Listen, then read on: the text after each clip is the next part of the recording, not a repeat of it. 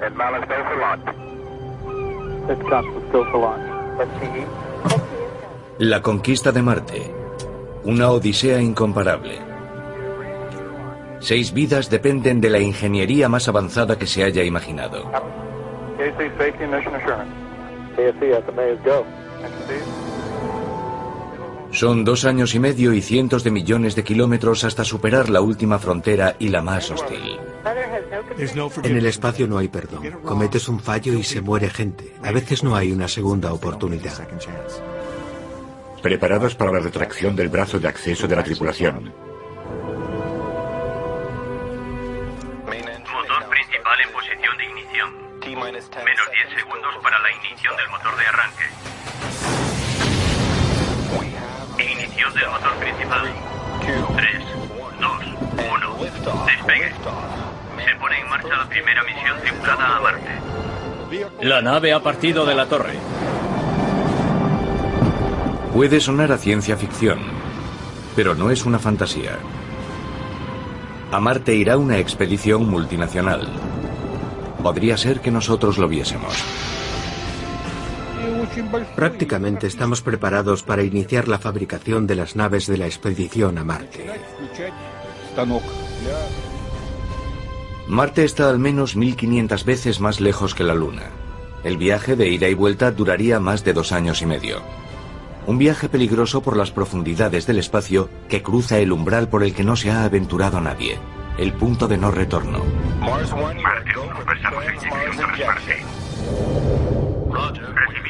preparados para pasar a inyección.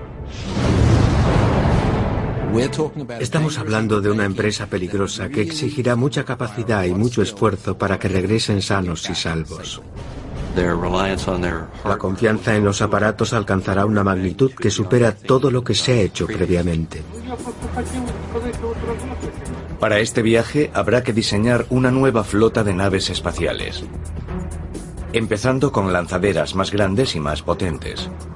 Deben elevar cientos de toneladas de material y acelerar hasta los 11 kilómetros por segundo para evitar el empuje de la gravedad terrestre. Después se montará en el espacio la nave que nos llevará a Marte. Pero aun contando con nuevos cohetes y naves espaciales más potentes, se necesitan otros métodos de propulsión para cubrir millones de kilómetros. Cuando se enciendan los motores, lanzaremos a las profundidades del espacio una tripulación de seis miembros. ¿Estáis listos? La conquista de Marte es el gran desafío de la ingeniería. Para llegar allí, ¿recuperaremos la tecnología radical del pasado o los científicos tendrán que ir más allá y superar las leyes de la física? Para la ingeniería es un desafío sobrecogedor, pero es eso lo que lo hace excitante.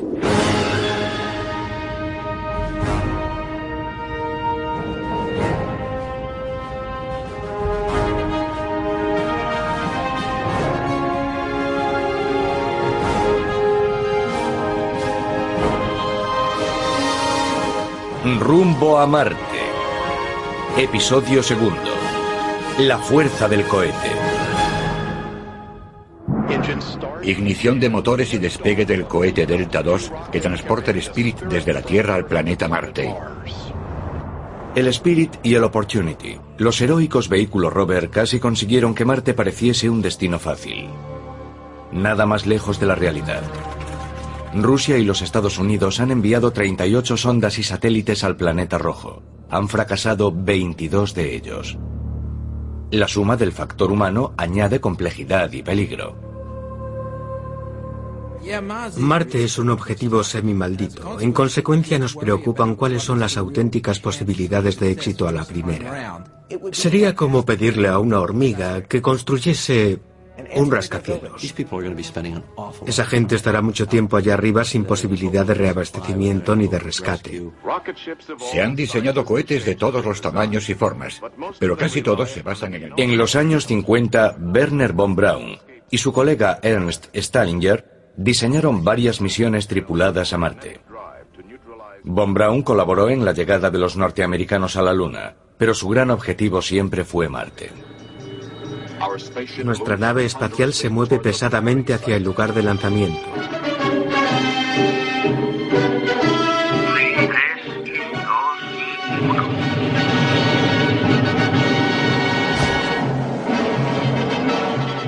Así es como en 1957 el equipo de Von Braun pensaba que llegaríamos a Marte.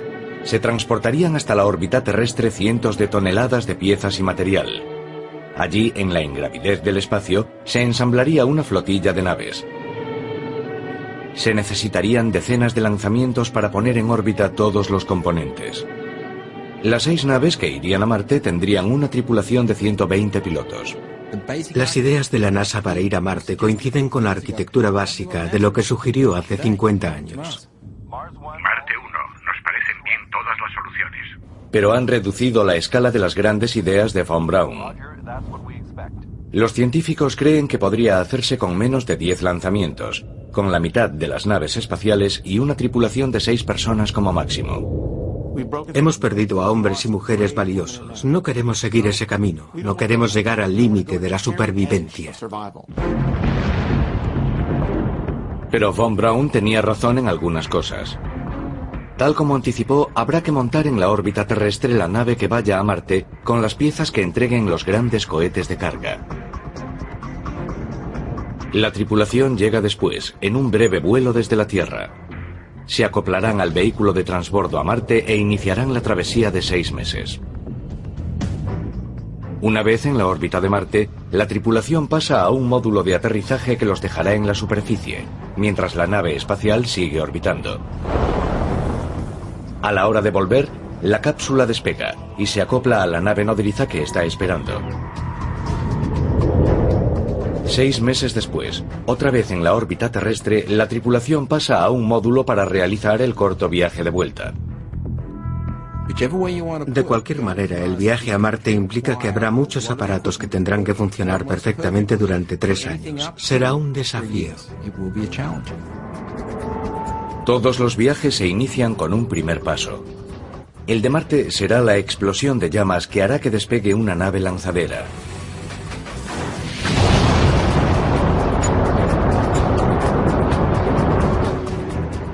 pero se necesitará una propulsión especial para alcanzar la meta.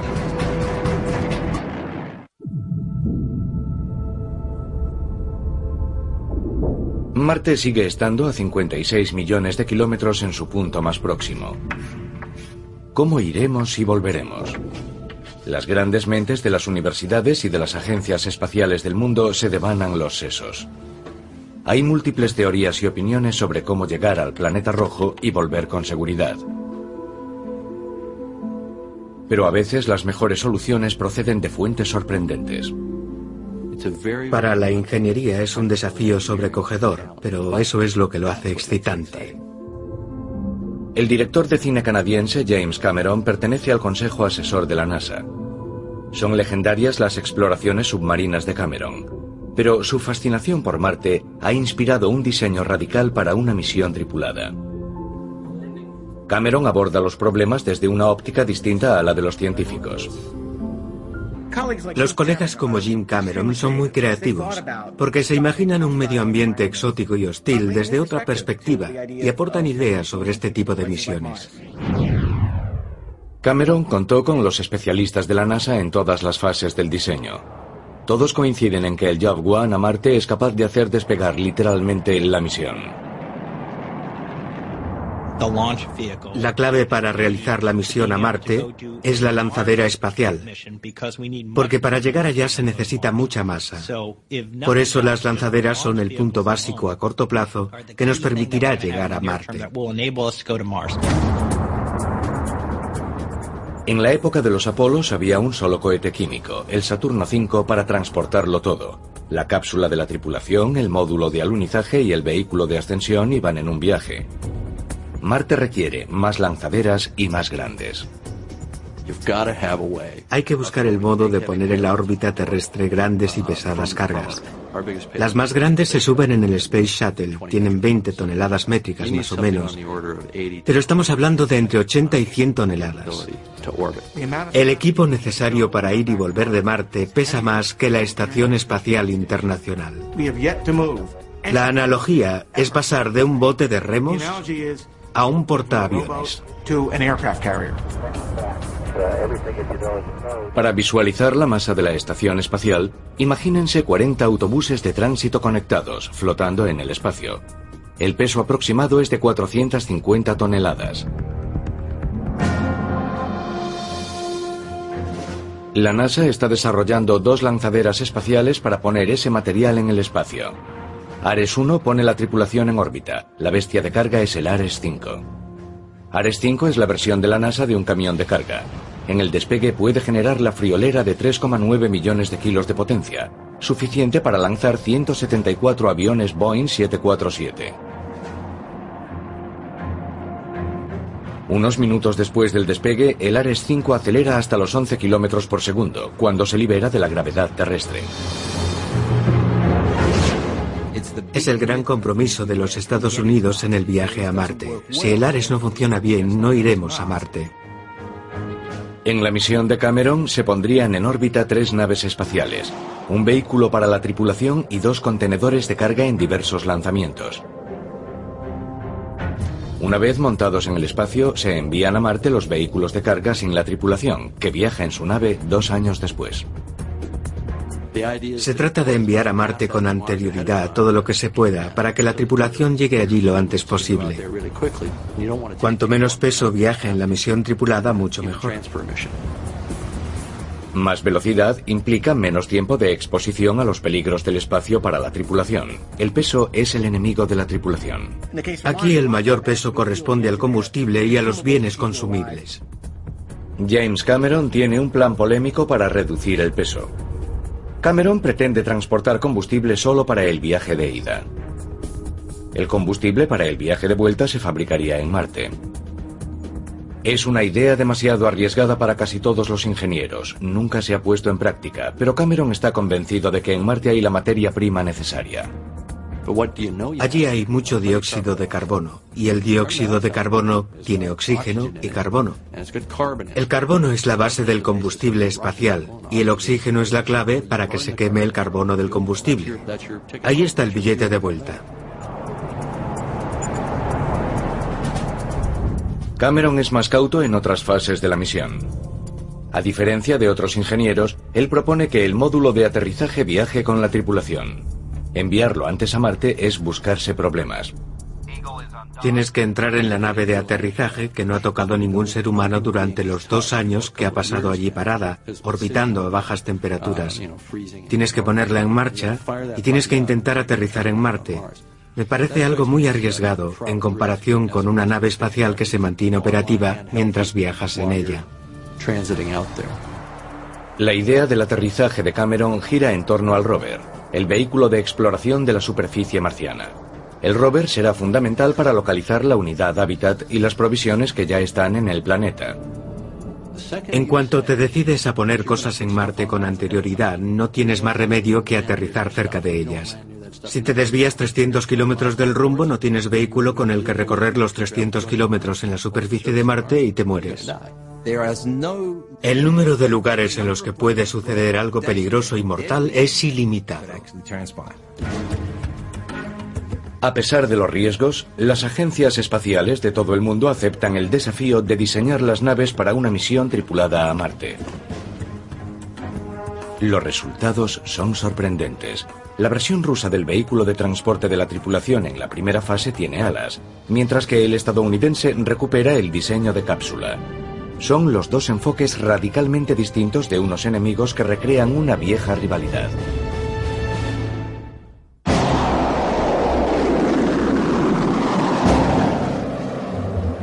Los rusos anhelan sus días de gloria en la exploración espacial. El Sputnik fue el primer satélite, Yuri Gagarin el primer ser humano en órbita. Tras estas puertas que pocos occidentales han atravesado está Energía, la empresa aeroespacial responsable de muchos de los logros rusos. Aquí se construyó durante la carrera para llegar a la Luna la nave Soyuz, que aún transporta astronautas de la Tierra a la Estación Espacial Internacional. La Soyuz ha sido una nave muy resistente. Se basa en el principio de si no está roto, no lo arregles. Pero dicho esto, no puede pasar de la órbita terrestre. Si los rusos quieren tener un papel importante en la comunidad espacial internacional, para ir más allá de la órbita terrestre, a la Luna, a Marte, deberán contribuir con algo significativo que supere a la Soyuz. La Soyuz tiene 40 años. Solo cuenta con tres plazas y no puede reutilizarse. Si Rusia quiere llegar a Marte, debe diseñar un transportador de astronautas más versátil.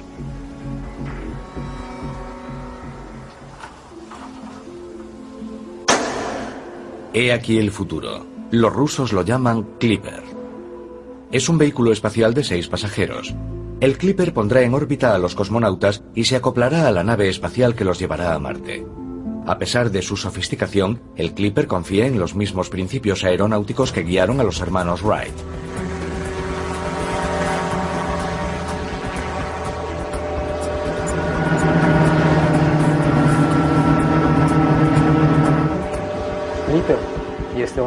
El Clipper tiene unas cualidades de vuelo básicas, es como un planeador. Como dispone de alas, el aterrizaje sería similar al de un ultraligero. El creador del Clipper, Sergei Stoikov, está convencido por su experiencia de vuelo de que las alas son el mejor modo de traer de vuelta a la nave espacial. El Clipper recogerá a los astronautas que vuelven de Marte y como si fuese el Space Shuttle americano, planeará, atravesará la atmósfera terrestre y aterrizará en un lugar predeterminado.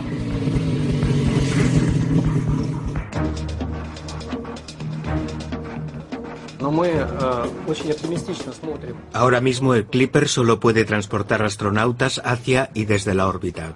Pero somos optimistas, adaptaremos su tecnología para usarla con la nave espacial que un día vaya a Marte. En los próximos años puede cambiar el aspecto de este modelo a gran escala del Clipper. La agencia Energía espera atraer inversiones europeas que financien su desarrollo. La meta es tenerlo operativo para su primera misión en 2014. Si todo va bien, el Clipper se encargará de transportar a los astronautas desde la Tierra en la primera fase de la misión a Marte.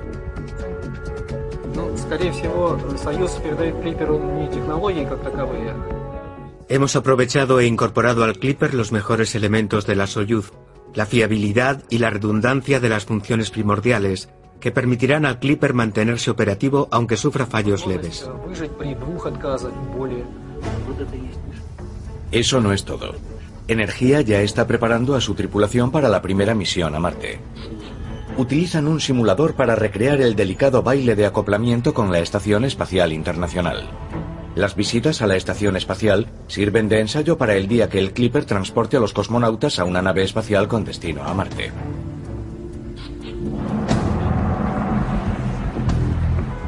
En los Estados Unidos, la NASA toma un camino distinto, pero con el mismo destino. En agosto de 2006 se presentó la versión de un nuevo vehículo tripulado, una pieza del plan maestro de conquista del planeta rojo. He aquí la respuesta americana al Clipper ruso. El vehículo tripulado de exploración, llamado Orión. El Orión, al igual que sucede con el Clipper en el programa ruso, será el nuevo enlace con la Estación Espacial Internacional. Un día transportará a una tripulación a una nave con rumbo a Marte. Pero la NASA también planea probar su nave de transporte de tripulación llevando astronautas a la Luna. Es un campo de pruebas importante para enviar a seres humanos al planeta rojo, la NASA pretende poner astronautas en la superficie lunar en 2020 para construir cinco años más tarde una base permanente. Para poder llegar a Marte tenemos que aprender muchas lecciones de la Luna. Porque el viaje lunar dura varios días, pero a Marte son varios años.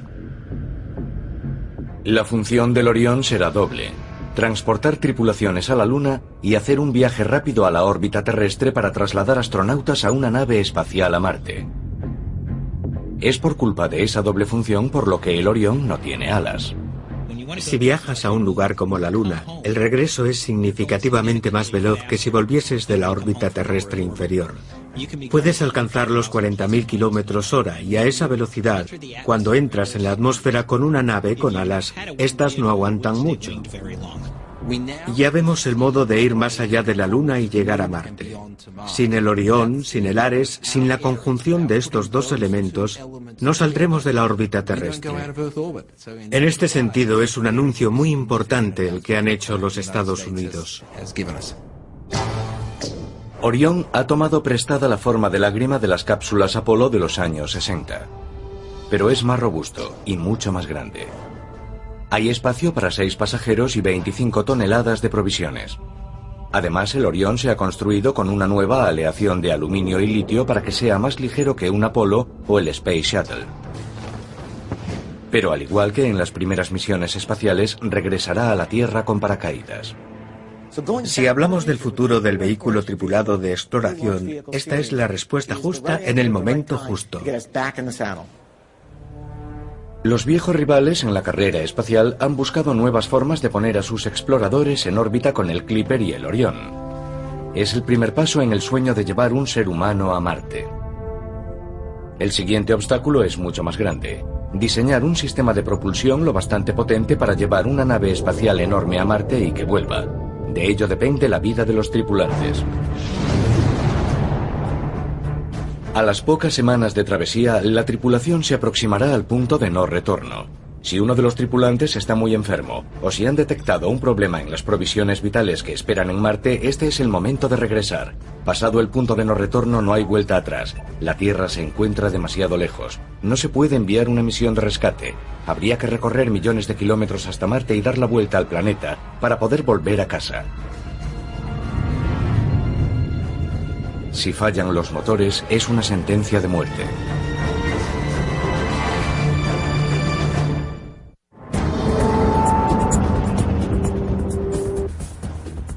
Todos coinciden en que lo más fácil del viaje a Marte es construir las lanzaderas espaciales para poner en órbita la misión. El auténtico desafío es la creación de un sistema de propulsión lo bastante potente para llevar una nave espacial a Marte a través de millones de kilómetros de espacio. La nave de exploración que viajará de la Tierra a Marte y que regresará en su mayor parte será muy, muy grande. Estamos hablando de cientos de toneladas. Se trata de un vehículo comparable en tamaño a la Estación Espacial Internacional. Imagínense lo que es mandar un objeto tan grande a Marte y que vuelva. Para sacar un vehículo así de la órbita terrestre se requerirá un sistema de propulsión muy resistente. Hay sistemas de propulsión que existen solo en la mente o en las pizarras de los profesores de física.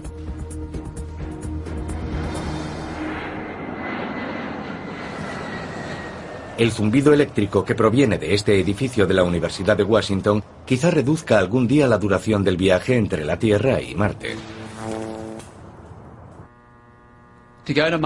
En la actualidad, una misión de ida y vuelta a Marte duraría dos años y medio. Nuestra idea es poder hacerla en 90 días. ¿Estáis listos? La vía rápida del profesor Robert Wingley a Marte utiliza la propulsión de un rayo tipo láser de partículas cargadas sobrecalentadas. Las partículas de plasma atraviesan la cámara de vacío en milésimas de segundo. Wingley pretende generar un rayo de plasma tan potente que impulse una nave espacial hasta Marte. Se puede transmitir la energía a la nave espacial sin tener que transportar grandes cantidades de combustible y sin sistemas de propulsión. Es más barato, rápido y es reutilizable. Es la física del futuro la que reduce la separación entre la ciencia ficción y la ciencia real. Así es como funciona. Una estación espacial utiliza sus paneles solares para generar plasma. Dispara un rayo a una nave espacial en tránsito. El rayo sobrecalentado impulsa la nave espacial hasta Marte sin tocarla siquiera. Es como los polos norte de dos imanes que se repelen. A Marte llegará con una velocidad altísima, cerca de 30.000 kilómetros por segundo. Otra vez es más rápido que el shuttle. Detener una nave que viaja a esa velocidad exige una precisión extraordinaria. Un satélite no tripulado situado en la órbita de Marte disparará otro rayo de plasma a la nave espacial que se aproxima para detenerla. En el último año hemos progresado mucho en la demostración experimental e informática. Somos optimistas. Wingley tardará años en perfeccionar el rayo de plasma y en llevarlo al espacio. Los ingenieros que no pueden esperar por esta tecnología futurista tienen dos opciones prácticas de propulsión espacial. La propulsión química se crea mezclando agentes oxidantes y combustible. Cuando reaccionan, se comprimen las llamas y el calor en unos tubos de escape, salen por la tobera del motor y crean propulsión. Un cohete termonuclear es una solución más sencilla y eficiente. Se calienta el hidrógeno congelado o criogenizado en el reactor nuclear, y sale por la tobera del motor como gas de hidrógeno. La tecnología de los cohetes nucleares no es novedosa. En los años 60 ya se investigó la idea de utilizar la propulsión nuclear. Nos dirigimos al campo de pruebas de Nevada, donde demostramos que la propulsión termonuclear era el único modo de que el hombre llegase a Marte y volviese sano y salvo.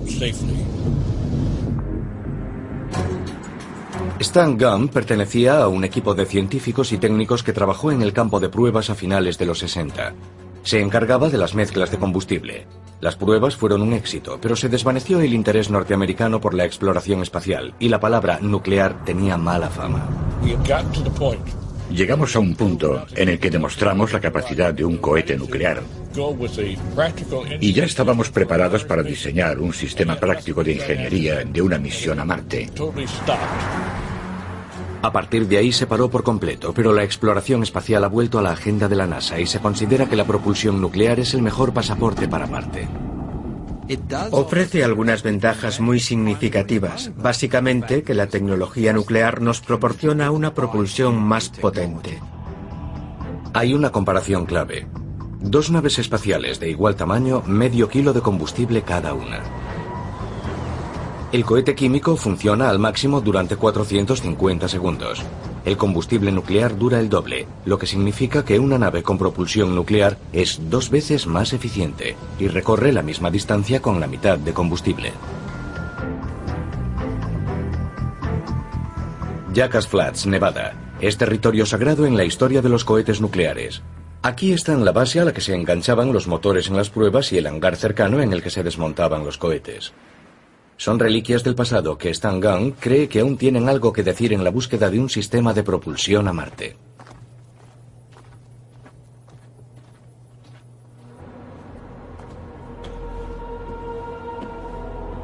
Sigue todo esperando aquí, como un museo. La locomotora diésel que transportaba los cohetes. Aquí había tanta radiación que las agujas de los medidores Geiger se disparaban. Aún aguantan las viejas medidas de seguridad, como este cristal de dos metros de grosor antirradiaciones y los brazos robóticos que manejaban los cohetes. Gunn cree que con algunas mejoras se haría más seguro y aceptable para los ciudadanos.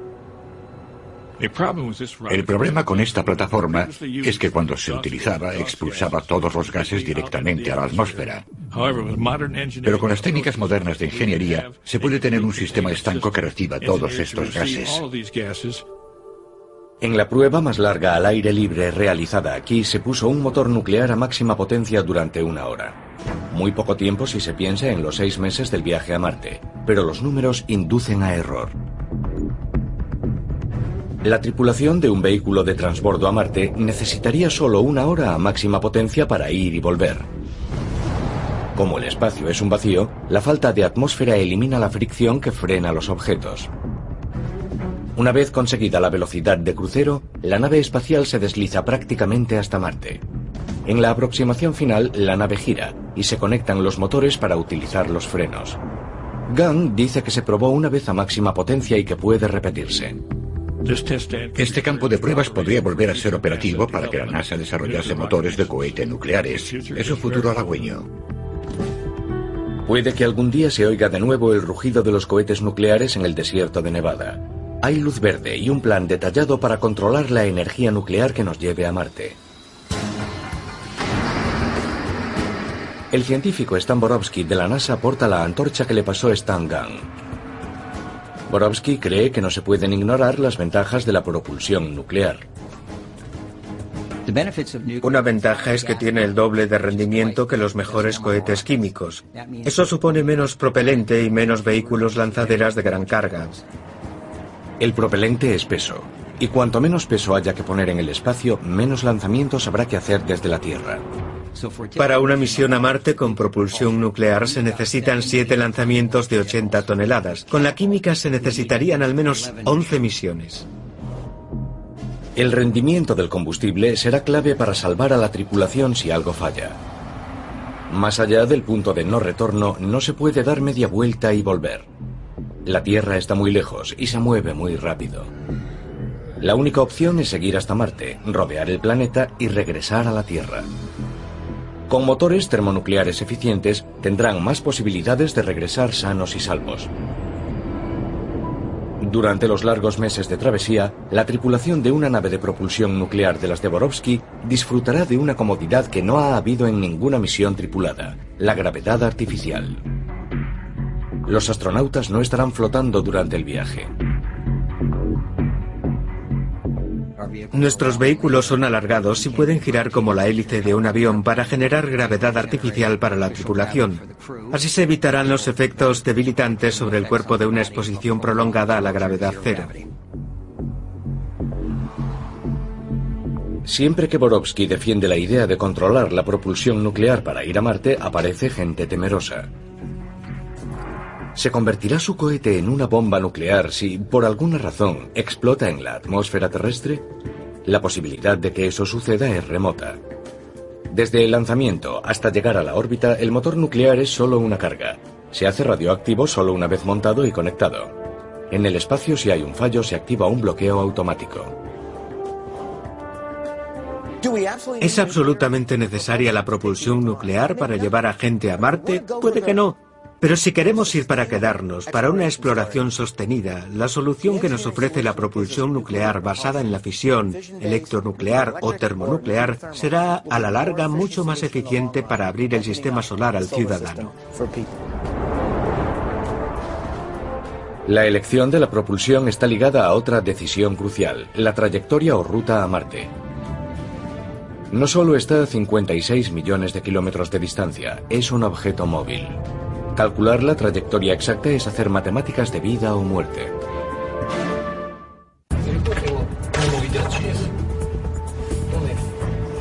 Los ingenieros y científicos están tomando miles de decisiones importantes sobre la nave espacial que nos llevará a Marte. Pero son los planetas los que dictan cuándo se iniciará el viaje. La Tierra y Marte están separados por millones de kilómetros y giran alrededor del Sol a distintas velocidades. Como sus posiciones son cambiantes, el momento ideal para lanzar una misión tripulada a Marte solo sucede una vez cada 25 meses. Se necesita una precisión inimaginable. La mejor analogía sería que es como enhebrar una aguja en la costa oeste desde la costa este. Hay dos maneras de llegar a Marte. La elección depende de la duración de la estancia en el planeta. La estancia larga supone estar un año y medio en Marte. La tripulación abandona la órbita terrestre cuando los dos planetas están relativamente cerca. Al volver es igual, pero se necesita mucha precisión. Si pasa el momento, no tendrán combustible suficiente para volver. Si los astronautas de Marte no se ponen en marcha en el momento preciso, no podrán volver a la Tierra. Tienen que esperar a que la mecánica celestial vuelva a estar alineada. Es decir, que la Tierra y Marte estén en los sitios indicados en el momento indicado para permitir que el vehículo regrese a la Tierra. La otra opción es una estancia corta en Marte, de 30 a 60 días en el planeta y alrededor de él. La ruta de regreso es diferente. La trayectoria llevará la nave hasta Venus, donde usará su gravedad como un tirachinas para coger velocidad para el viaje de vuelta a casa. Pero, como en el otro caso, la precisión lo es todo. No hay ninguna corriente que nos devuelva a la Tierra. Los planetas se mueven con demasiada rapidez. Estamos atrapados.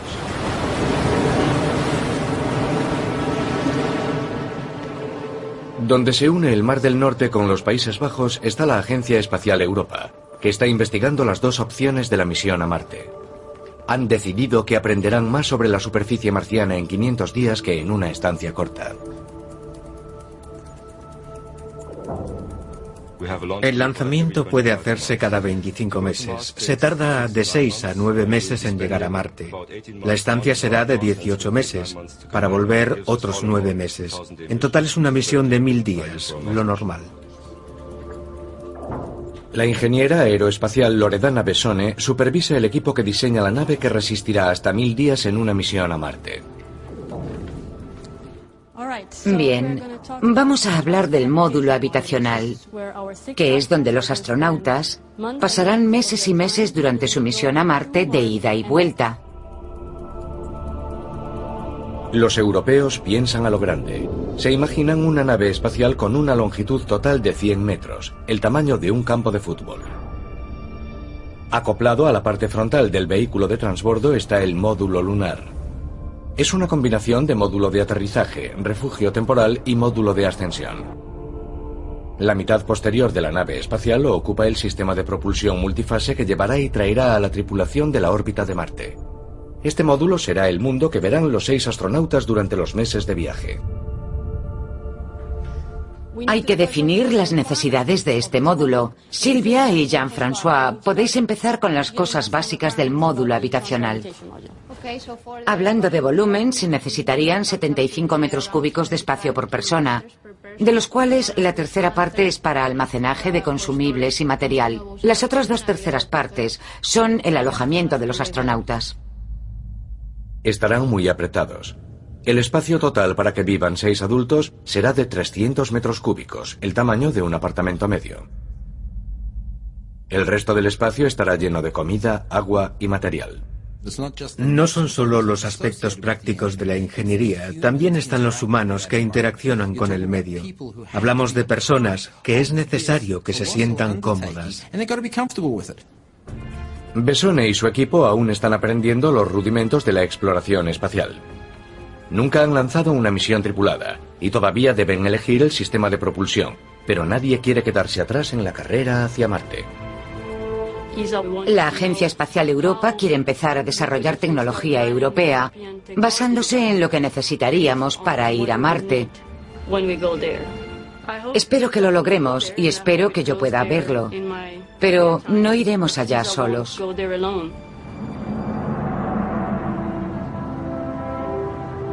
A diferencia de los europeos, los rusos tienen años de experiencia con vuelos tripulados. Han logrado grandes éxitos con las estaciones espaciales, como la Mir o la Estación Espacial Internacional. Están aplicando la misma tecnología a un vehículo que transportará a los cosmonautas en la siguiente fase de la misión al planeta rojo. Podemos afirmar que tenemos el prototipo de una nave espacial para una misión tripulada a Marte. De momento el prototipo está rodeado de un andamiaje. Leonid Gorskov, de Energía, convertirá este módulo de una estación espacial en la nueva nave que transportará a seis astronautas a Marte. Se llamará MEC, Complejo Expedicionario Interplanetario. Gorskov se muestra confiado en el módulo MEC. Es tecnología contrastada que está orbitando alrededor de la Tierra en estos momentos.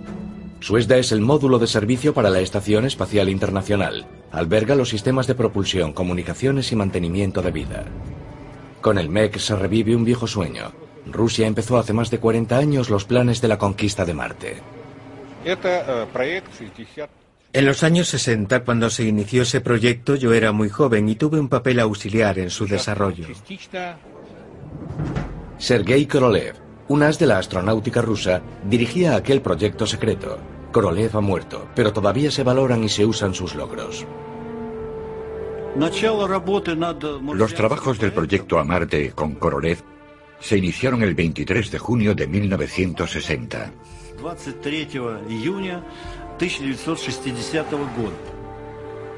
Vladimir Bugrov era un destacado miembro del equipo de diseño dirigido por Korolev. Los ingenieros recuperaron el modelo de nave de von Braun con múltiples lanzamientos desde la Tierra y el montaje en órbita. De cuatro años de trabajo tan solo conservamos estos cálculos y bocetos. 40 años antes de que la NASA considerase la idea de la gravedad artificial, los rusos ya sabían que era necesaria para ir a Marte. Su nave tripulada rotaría sobre el eje para crear una gravedad como la terrestre. Otro avance en el diseño fue un invernadero a bordo para cultivar verduras frescas a lo largo del viaje.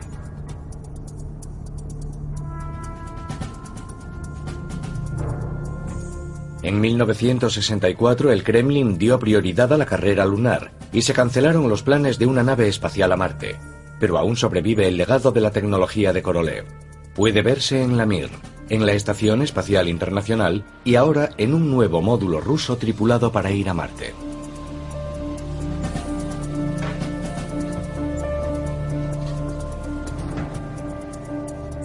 Gorskov no reinventa nada, adapta.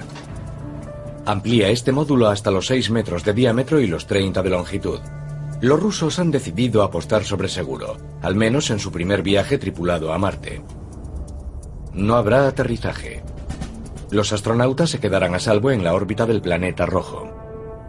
Desde el punto de vista de la ingeniería, se han ahorrado mucho trabajo. En una misión a Marte, la parte técnicamente más exigente es la que lleva a los astronautas desde la órbita de Marte a su superficie y al revés. Si se decide no dar ese paso, se ahorra mucho tiempo, mucho esfuerzo y mucho dinero. La precaución rusa con el aterrizaje en Marte tiene fundamento. Los rusos llevan 40 años enviando sondas y satélites a Marte. En total ha habido 16 fracasos y tan solo dos éxitos. Hemos tenido muy mala suerte con Marte. Con la Luna y Venus todo fue bien. Pero parece que Marte no quiere rendirse.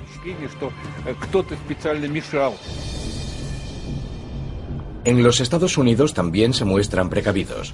La NASA volverá a la Luna antes de intentar llegar a Marte para cogerle el truco a un programa de exploración espacial con tripulación que lleva 30 años inactivo. Nadie quiere fallar en el primer intento de una misión tripulada a Marte.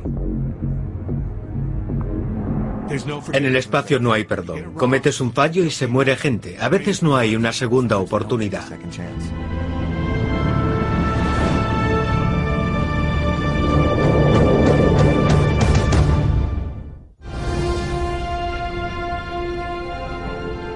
La distancia entre la Tierra y Marte se acorta lentamente. Hay quien dedica su vida profesional a la causa de una misión tripulada. De un campo de pruebas en Nevada o de un búnker para cohetes en Cleveland, Ohio, surgirá el sistema de propulsión adecuado. En Moscú hay un gigante de la industria aeroespacial que transforma la tecnología contrastada de las estaciones espaciales en una herramienta para cubrir los millones de kilómetros que nos separan del planeta rojo. Los desafíos de la ingeniería de un viaje a Marte son enormes. ¿Se superarán mejor esos desafíos si las naciones colaboran entre sí? No creo que ningún país pueda hacerlo en solitario por presupuesto ni lo desean. Se necesita cooperación. Es un proyecto de la humanidad.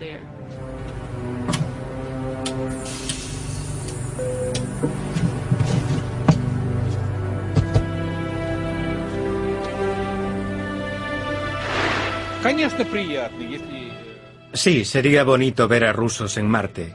Pero estoy convencido de que la tripulación será internacional, al margen de quien desarrolle el complejo.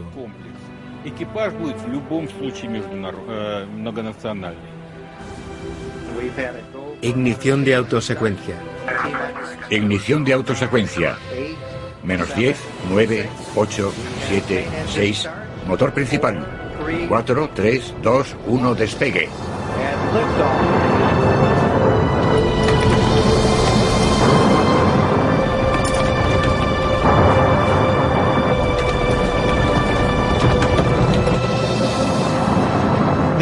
Vivimos en un mundo globalizado. La economía es global, existen nuevos vínculos. Creo que para llegar a Marte hay que ir juntos.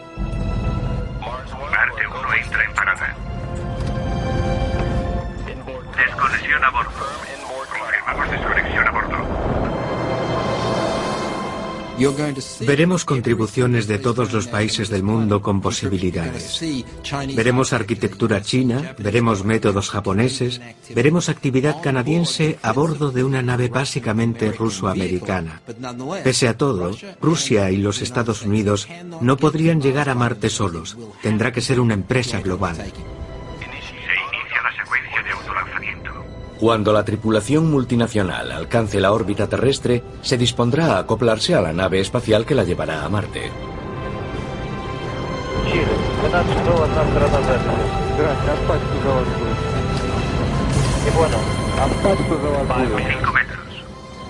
Metros.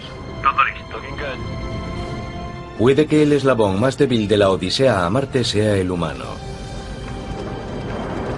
Se puede calcular el límite de los materiales, pero ¿cómo se miden los límites mentales y físicos de los astronautas? Cuando se ponga en marcha el viaje de exploración más peligroso, el factor humano será el gran desconocido.